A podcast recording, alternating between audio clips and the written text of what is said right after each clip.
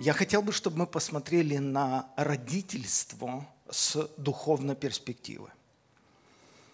Люди, более отдаленные от церкви от Евангелия, сегодня могут даже смутиться от некоторых э, заявлений, потому что они, правда, радикальные. Их стоит рассматривать с духовной перспективы. Но душевный человек не разумеет того, что от Духа Божьего. Он считает это безумием. Э, у душевных людей, э, у них своя логика. Их можно понять. Потому любой духовный акцент и взгляд воспринимается как странный, это мягко сказано, вызывает недоумение.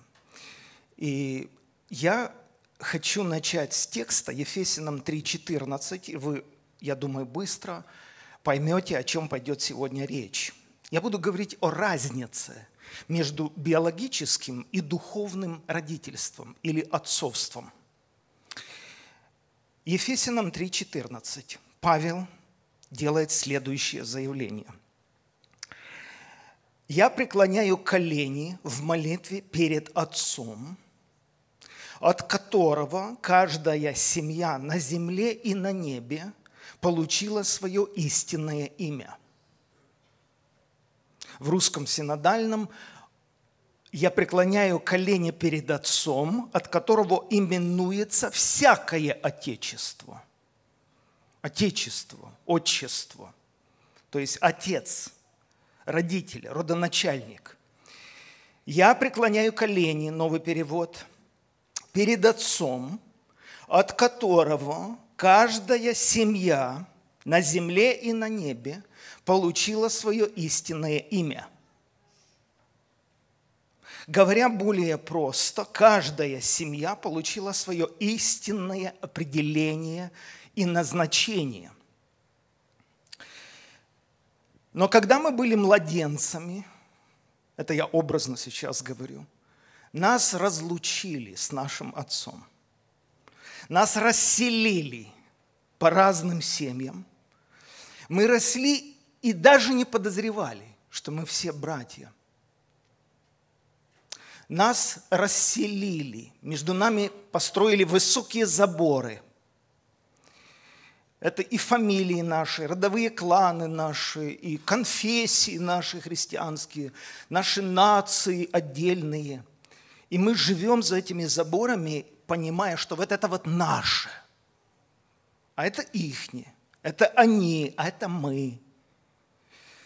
На самом же деле, если правильно понимать утверждение Павла, что он имеет в виду, что есть один Отец, один у вас Отец. И не называйте себя отцом никого, он у вас один.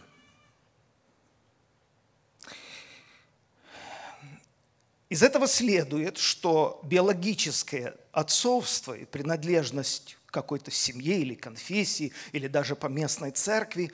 Это промежуточные цели, но это не конечная цель. Это вспомогательные цели.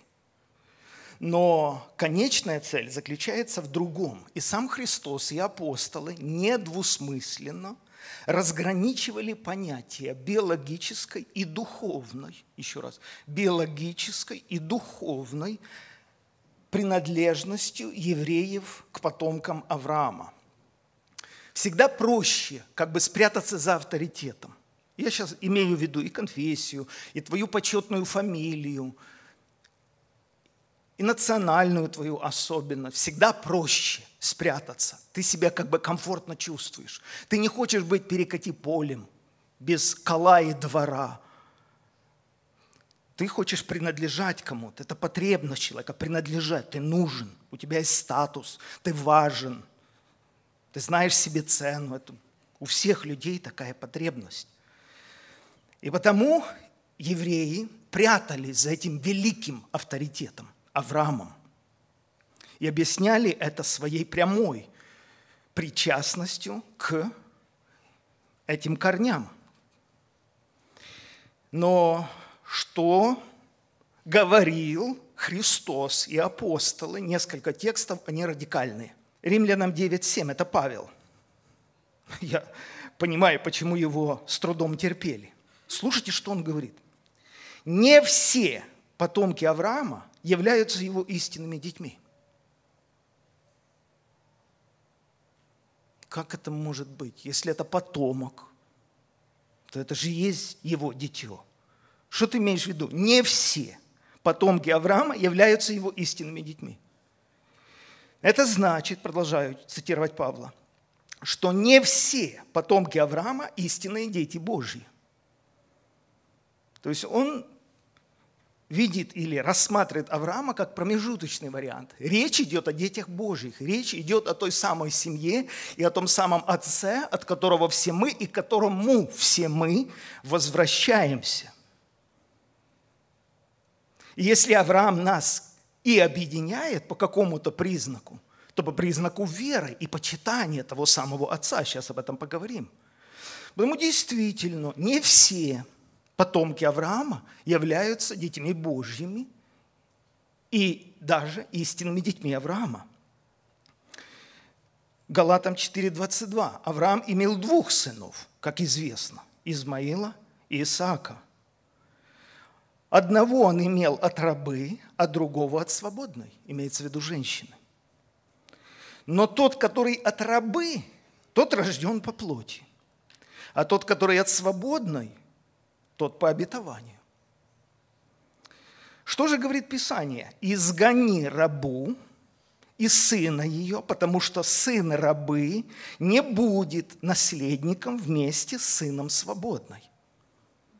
То есть это дорога в разных направлениях, хотя и первый, и второй биологические дети Авраама. Потом прикрываться тем, что ты родился в христианской семье, что твоя конфессия самая правильная, и твоя национальность тебя устраивает, это ни о чем с перспективы Бога. Помните, да, как Христос однажды проповедовал, и кто-то говорит, там матерь твоя, братья твои ждут тебя, хотят поговорить. То есть ее знали в лицо и просили Христа прервать свое выступление, просто что-то нужно там переговорить. Как он вел себя? Со стороны, вот опять же, с, с перспективы душевного вот такого восприятия, некрасиво. Ну, как будто отказывается от нее. Он не отказывается от нее. Но он смещает ось. Ось с кровных уз на духовные. Вот что он делает. Он как бы наводит резкость, он объясняет людям – что такое настоящая семья? Она одна, потому что один отец, от которого именуется эта семья. И он не отрекается от этих людей, ни в коем случае. Но он смещает ось с кровных уз на духовные. И говорит, вот обозрев сидящий, и говорит, кто будет исполнять волю Отца моего Небесного, тот мне, брат и сестра, и матерь.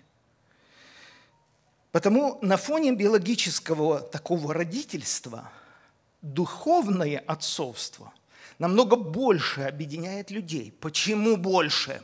Потому что оно объединяет людей вокруг Бога, а не вокруг человека. Простой ответ. Проверенный опытом жизни, проверенный историей. Если мы говорим об истинно рожденных свыше людях, они будут ближе друг к другу по всем признакам и даже по внутреннему мироощущению, чем кровные родственники. Потому апостол Павел часто называл своих последователей сыновьями.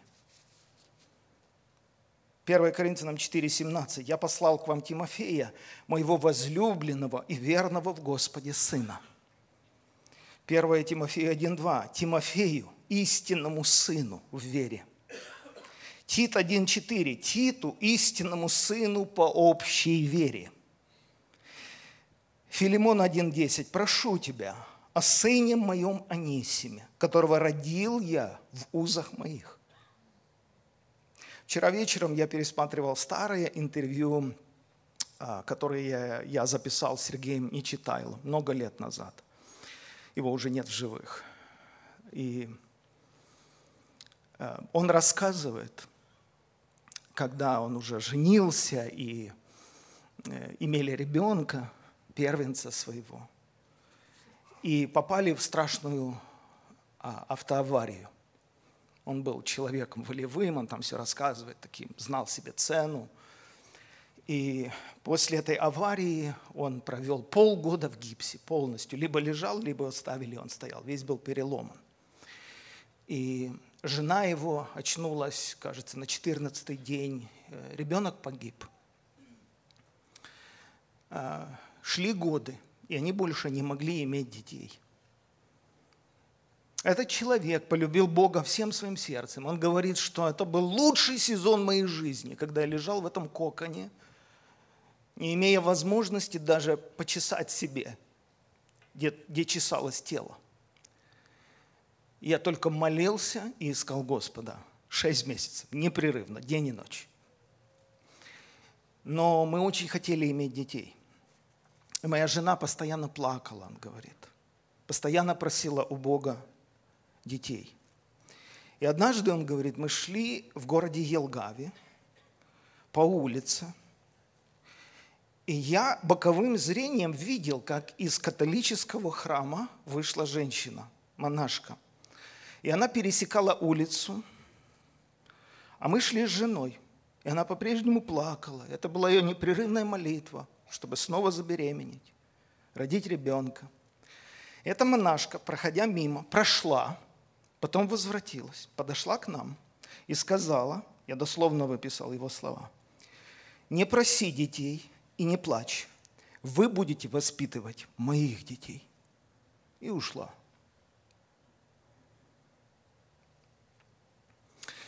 И Бог употребил эту семью очень сильным образом в Азии. Множество людей пришло к познанию Иисуса Христа, мы говорим о десятках тысяч через служение этих людей. Наша этническая принадлежность к отдельному народу, наш социальный статус в обществе и даже родственные связи уходят на задний план. Галатам 3.8. Писание, провидя, у Павла сложные словообороты, их немножко надо помогать, да? Писание – провидя, то есть видя наперед, что Бог верою оправдает язычников. Тогда это было новым. Тогда евреи понимали, что только они избраны. Носили на теле своем знак завета с Богом. Других презрительно называли необрезанными, псами. Но Писание, провидя, видя наперед, что Бог верою оправдает языческий мир, предвозвестила Аврааму, в тебе благословятся все народы. Итак, верующие благословляются с верным Авраамом. То есть происходит отбор и формирование отдельного народа, отдельного общества по признаку веры. Происходит отбор. Что мы читаем в книге Откровения, Апокалипсис? Из всякого колена, там Иоанн видел, слышите, да, из всякого языка, из всякого племени, из всякого народа выбраны отдельные люди и сформирован один отдельный народ. И даже из всякого колена. То есть не написано, что это упаковка, вот пачка, взяли и спасли Израиль. Нет. Павел говорит, не спасу ли некоторых из моих родственников? Он понимал, что им нужно спасение. Он о себе пишет, что я э, истинно и всякого принятия достойно слова, что Иисус Христос пришел в мир спасти грешников, из которых я первый. Поэтому формируется отдельное общество, семья из всякого колена, из всякого племени, из всякого народа и из всякого языка. Поэтому Авраам сделался отцом в римлянам написано многих народов, но в бытие, где Бог ему говорит всех народов, отец всех народов. Как это возможно, отец всех народов? У каждого народа есть свой родоначальник. Каждый народ имеет свой исток, свое начало. Даже несложно сейчас остановиться и определить, как произошли семь больших народов, от кого они произошли, ненавистных Богу народов, как произошли моавитяне и аммонитяне, от того, что дочери Лотовы переспали своим отцом. Но что имел в виду Бог, когда сказал, что Авраам сделался отцом всех народов? Как это? Смотрите, я опять повторяю мы все хватаемся за какие-то э, опыт какой-то. Для кого-то это крещение, для кого-то это конфессия, если ты выходишь даже с одной поместной церкви в другую, это как, рассматривается как предательство. На тебя все дико смотрят родственники. Слушайте, это такой детский сад. Евреи держались за обрезание. Я уже это сказал. Послушайте, что пишет Павел. Римлянам 4, 9 ниже. Авраам оправдался, то есть стал праведным благодаря своей вере. Когда же он оправдался перед Богом? До или после обрезания? Если для евреев обрезание – это ну, такой самый-самый значимый момент, самое важное событие, которое происходит на восьмой день от рождения мальчика, Павел поднимает очень неудобные вопросы для еврейского общества – так Авраам оправдался перед Богом до или после обрезания?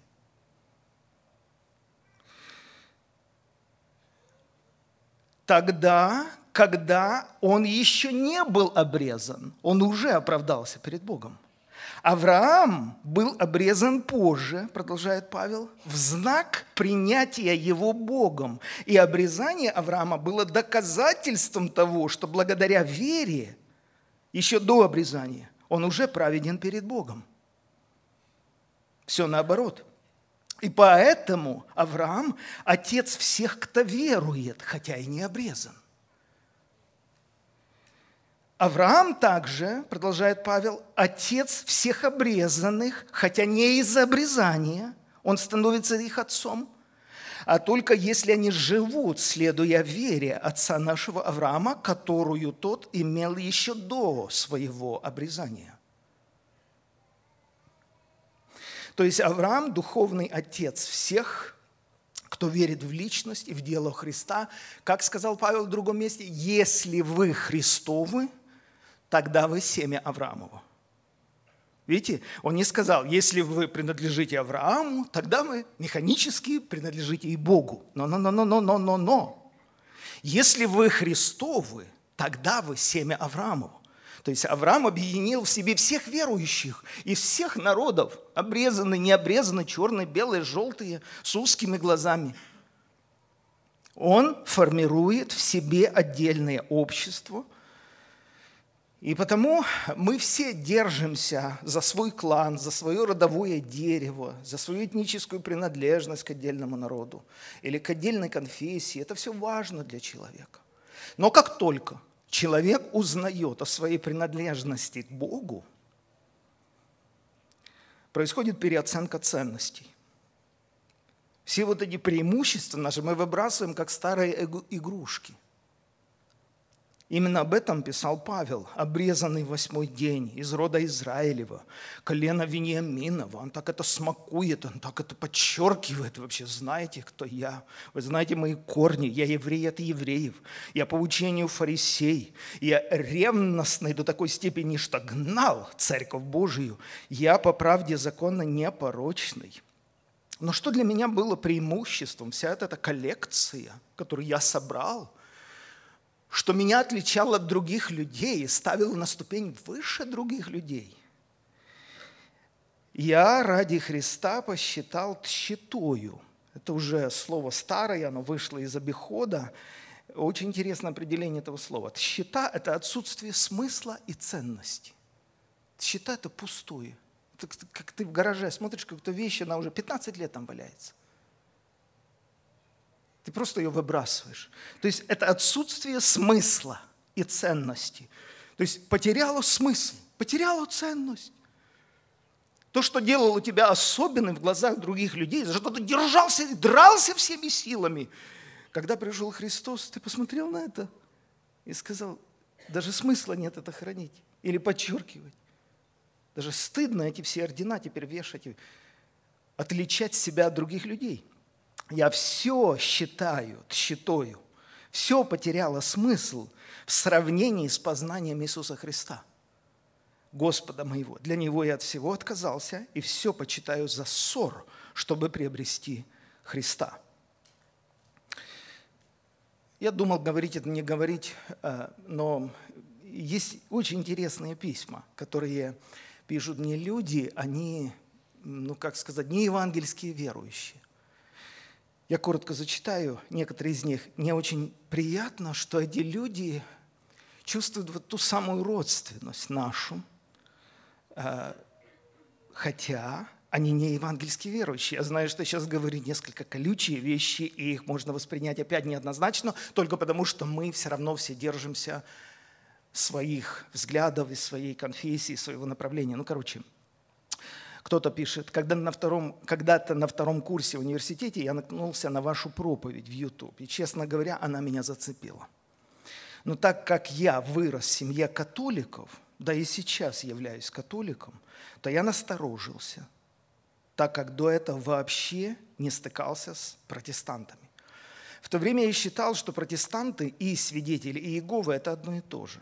Но я продолжал слушать вас – так сказать, выискивая какие-то нестыковки, а точнее ересь в ваших словах. Но после нескольких десятков проповедей я принял очень важное решение, что того, во что мы с вами верим, намного больше того, в чем мы расходимся. Еще одно письмо – Несколько лет назад, в очень сложный момент моей жизни, когда практически свет был не мил, потому что просто не видела выхода из бездны отчаяния, в которой находилась, в голову лезли самые нехорошие мысли. И я вдруг впервые решила послушать проповедь, любую. Раньше я никогда этого не делала. Я обычный православный человек. Захожу в YouTube, ввожу в поиск слово «проповедь». Первый в плейлисте оказались вы, Александр. Ну, я и выбрала вас. Никогда раньше я вас не видела и не слышала, в силу того, что меня это просто не интересовало. Я жила своей жизнью, поступала так, как считала нужным. Когда я начала вас слушать, что-то произошло. Вы как будто обращались лично ко мне. Ваша проповедь полностью была посвящена мне. Она была для меня вся – от первого до последнего слова. Как будто вы знали обо мне все, что меня мучает, что меня гложет. Вы говорили со мной как отец с ребенком, успокоили, уверенно дали понять, что я не одна, что плохое все пройдет. Слезы радости и облегчения безудержно хлынули из моих глаз. Я упала на колени благодаря Господа, который через вас говорил со мной. Знаете, я не могу назвать э, имена священников – но это далеко не один священник, католический, православный, которые мне пишут и сознаются, что они слушали проповеди в самые тяжелые критические моменты их жизни. С некоторыми мы дружим уже много лет. Но да, они православные священники, да, они католические священники до сих пор. Но я понял, что на каком-то уровне мы все равно все одна семья – у нас у каждого есть свои ответвления, и Господь занимается тем, что нас очистить. На этот счет не надо напрягаться. Он сам знает, как это сделать. Он сам лично в этом заинтересован. Это не моя работа, не моя забота этим заниматься. Мы сейчас говорим о нас. Мы говорим об этой одной единственной большой семье. Мы говорим об оригинальном замысле Бога. Я в эти дни молился и говорил, Господь, а в чем? Ну вот в чем суть? Вот упрости эту модель. Вот помоги, наведи резкость. Вот в чем суть моей родительской миссии? Все равно же я отец.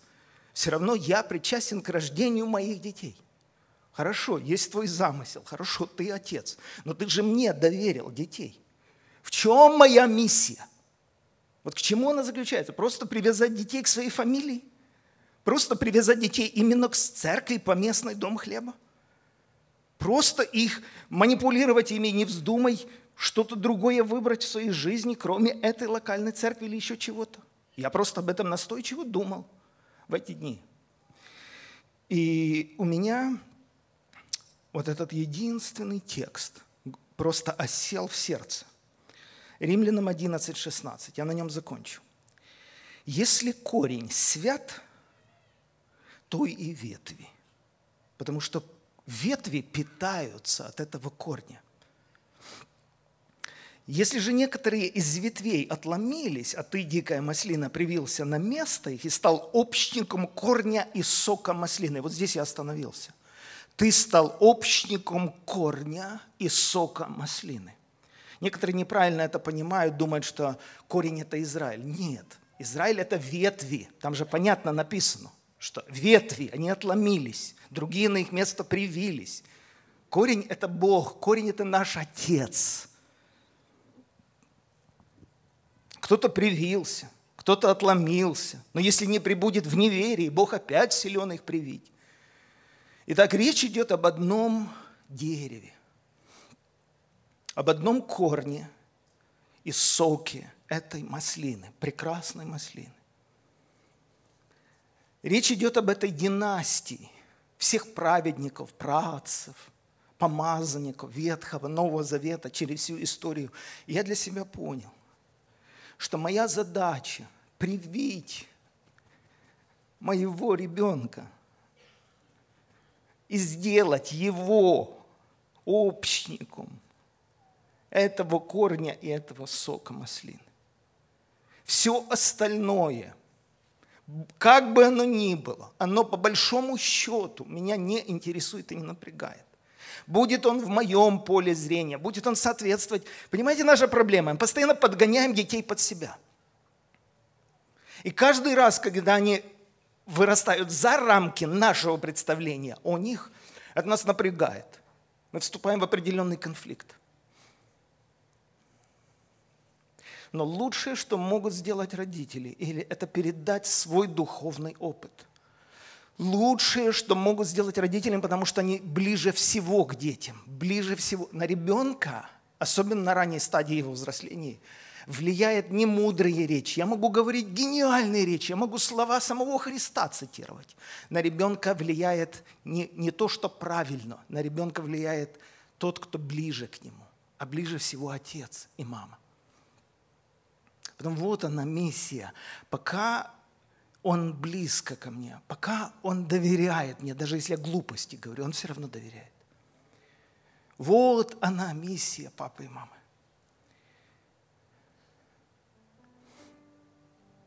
Вот она миссия. Тогда можно спокойно уходить, если ребенок стал общником этого корня и сока маслины.